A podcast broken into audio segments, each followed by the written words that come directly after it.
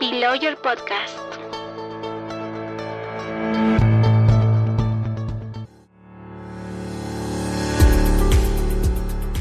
Buen día comunidad jurídica, gracias por escuchar Bill Lawyer Podcast, plataforma de difusión del derecho corporativo y civil patrimonial.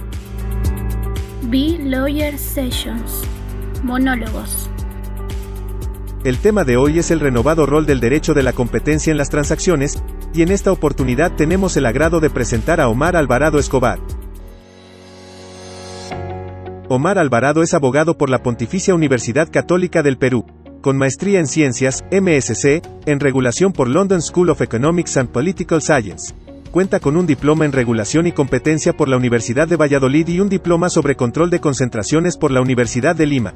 Asociado senior de Miranda llamado desde el 2013, especializándose en competencia, regulación, protección al consumidor y protección de datos personales. Ha sido profesor adjunto de los cursos de Derecho de la Libre Competencia, Competencia 1, Derecho de la Competencia Desleal, Competencia 2, y Seminario de Derecho Mercantil en la Pontificia Universidad Católica del Perú. Mi nombre es Omar Alvarado, soy abogado especialista en temas de derecho de la competencia. Tengo ya cierta experiencia en estas materias, este, que incluyen tanto un paso en el sector público como en el sector privado. Y básicamente lo que quiero hablarles el día de hoy es cuál es el rol que nosotros, como abogados de competencia, estamos empezando a cumplir en el marco de las transacciones, en el mundo del derecho corporativo. ¿no? Usualmente, nosotros, los abogados de competencia, hemos estado llamados en el marco de las transacciones a evaluar dos tipos de cuestiones esencialmente. Los efectos que pueden tener los típicos pactos de no competencia legítimos que las partes en una transacción suelen pactar para que, por ejemplo, el accionista del negocio que está siendo adquirido no desarrolle el mismo negocio porque eventualmente eso afectaría la ecuación y los objetivos económicos de la transacción.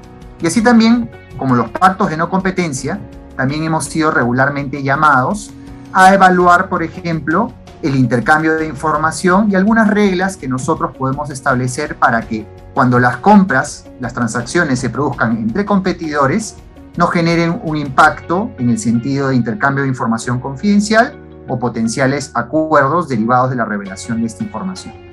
Pero esto, señores, ha cambiado a propósito de la ley de control de concentraciones.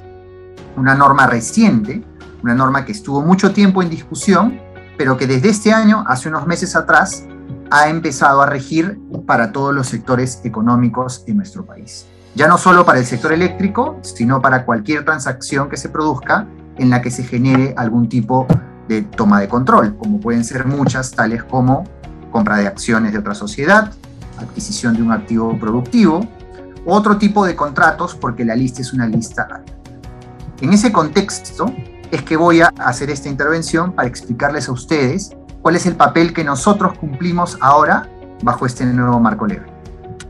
Precisamente el alcance de estas digamos, nuevas exigencias que se nos imponen a nosotros como abogados de competencia, me han llevado a mí básicamente a formular tres recomendaciones que en primer lugar deberían tener en cuenta los equipos de las transacciones, que usualmente son liderados por las áreas corporativas, y tres recomendaciones para nosotros propiamente los abogados de competencia. Si tú que estás al otro lado también te dedicas a esto, presta atención a las recomendaciones que te voy a dar. Una primera recomendación para los equipos corporativos que suelen liderar las transacciones es muy simple. No te olvides del abogado de competencia desde el inicio de tu transacción.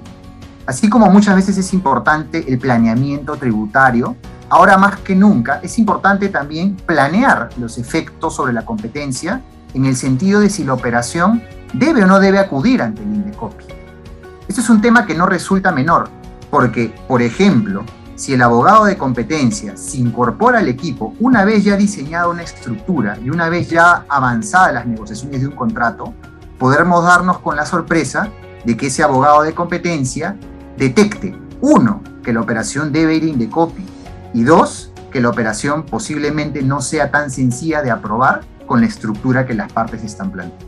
Segundo consejo, el equipo corporativo debe incorporar además al abogado de competencia para poder tener visibilidad sobre los plazos de la transacción y sobre los potenciales condicionamientos, dificultades que esta operación puede enfrentar.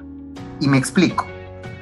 Normalmente, en estas operaciones, siempre va a existir un elemento de cierta discrecionalidad, pero a la vez también un elemento vinculado a experiencia de otros países que el abogado de competencia está obligado a conocer. Esa experiencia de otros países puede dar una señal de si el tipo de operación que se está planteando es una operación que podría enfrentar, en primer lugar, algún tipo de, si se quiere, eh, percepción de la autoridad de problemática anticompetitiva. Hay determinados mercados que son más sensibles, hay determinados mercados que pueden tener mayores condiciones que faciliten situaciones anticompetitivas. Y es por eso que es importante prevenir esta situación, porque ello podría culminar en una orden de Indecopi de condicionamientos, es decir, determinadas medidas conductuales o de estructura respecto de la operación. Llámese, haz la operación, pero escindiendo estos activos sin considerar estas marcas, como también podría impactar de manera muy sustantiva en el plazo que la autoridad puede tomar en hacer esta evaluación. Entonces, es muy importante que en esta labor predictiva, el abogado de competencia esté sentado al lado del abogado corporativo y de los demás miembros de los equipos para poder predecir estos potenciales efectos. Evidentemente no tenemos una bola de cristal, pero la experiencia comparada, que es abundante, los lineamientos de otros países directivas, pueden dar una señal que es sumamente importante para que estos dos factores se consideren. Muchas veces las partes sometidas a procedimientos demasiado largos simplemente deciden que eso no es una inversión viable o podrían querer buscar a otro postor. Entonces, saber los plazos y saber los potenciales condicionamientos que también te podrían llevar a una operación no rentable es sumamente importante. El tercer consejo es que el equipo corporativo debe ser consciente de la importancia de involucrar a su abogado de competencia en la revisión de los SPAs, es decir, los contratos que van a gobernar la transacción, cuando por ejemplo se trata en compra de acciones o un contrato de otra naturaleza cuando la toma de control se produzca a través de otra vía. ¿Por qué es importante la revisión de la letra pequeña del STA por parte del abogado de competencia?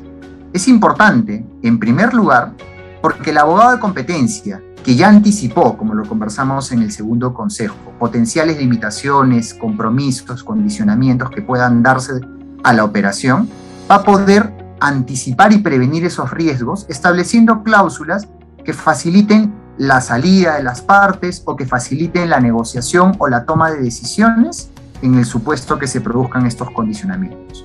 Del mismo modo, va a poder regular algunas reglas sobre los plazos. Muchas veces las partes no están dispuestas a permanecer en una negociación o en un contrato por encima de un plazo que se han fijado comercialmente. Entonces, ante la anticipación del riesgo asociado al plazo, ese riesgo puede verse mitigado también estableciendo cláusulas de salida y determinados plazos específicos en los contratos. Y finalmente, el SPA es muy importante porque en las transacciones usualmente lo que existe es primero se produce la firma del contrato y la toma de control se produce después de algunos meses en el momento denominado cierre, en la fecha de cierre.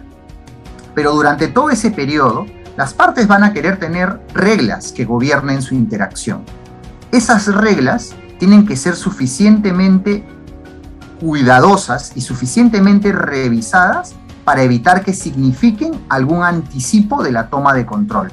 Porque como sabemos, la posibilidad de tomar control y ejecutar el acto de concentración dependerá de la autorización del INDECOP. Y sin esa autorización, las partes no lo pueden adelantar y por tanto, como gobiernen su interacción en el SPA, ese va a ser el candado para evitar caer en este adelantamiento de toma de control, técnicamente denominado jump. Pero no solo nos quedemos con las recomendaciones macro para el equipo corporativo. Ahora voy a aterrizar tres recomendaciones prácticas también que el abogado de competencia debe tener en consideración al momento de intervenir en este tipo de operaciones, en transacciones. Una primera recomendación es siempre, pero siempre, tienes que estar al tanto de lo que dice la jurisprudencia comparada. Muchos países de la región, como Chile, México, Brasil, Colombia, son nuestros referentes en materia de control de concentraciones porque tienen una larga data en la aplicación de este tipo de regulación. La Unión Europea y Estados Unidos también nos sirven de referencia y sirven de referencia en particular a la autoridad, es decir, al INDECOPI. En ese sentido, no vas a encontrar respuestas necesariamente en jurisprudencia peruana, porque esta no existe y se reduce al sector eléctrico. Entonces, lo que hayan dicho autoridades en otras jurisdicciones será tomado en cuenta por la autoridad nacional y por tanto es evidente que tienes que tenerlo en cuenta también al evaluar este tipo de operación.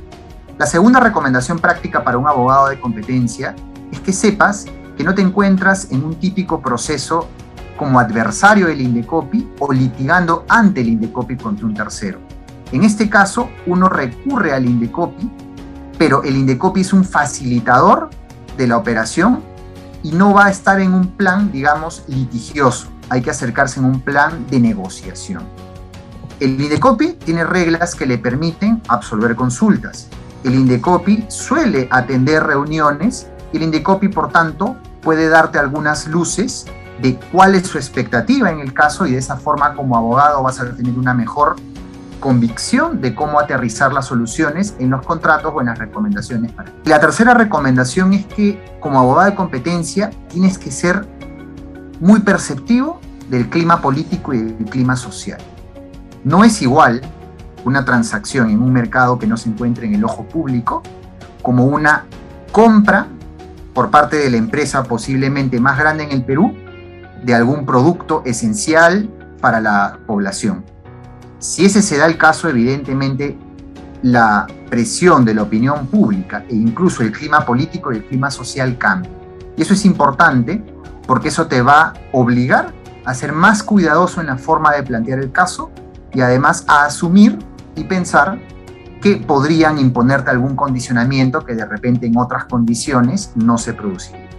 Tenga además en cuenta que en la nueva norma de control de concentraciones, el INDECOPI tiene la potestad de revisar de oficio incluso aquellas operaciones que no siendo materialmente, eh, eh, digamos, económicamente sustantivas como para ser reportadas de forma obligatoria, por no llegar a lo que se denomina técnicamente umbrales, igual pueden ser revisadas ex post hasta un año después del cierre.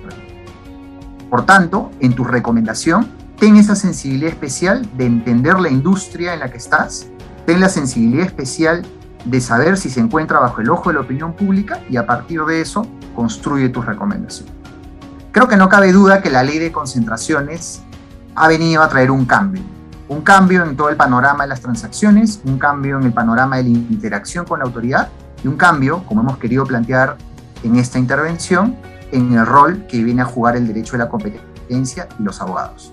Con las recomendaciones que hemos trabajado, creemos que podemos aterrizar desde un punto de vista práctico las principales consideraciones a tener en cuenta en nuestra intervención. Muchas gracias por escucharnos, nos encontramos en un nuevo podcast. Below Your Podcast. No olvides seguirnos en nuestras redes sociales y visitar nuestra página web. Hasta pronto.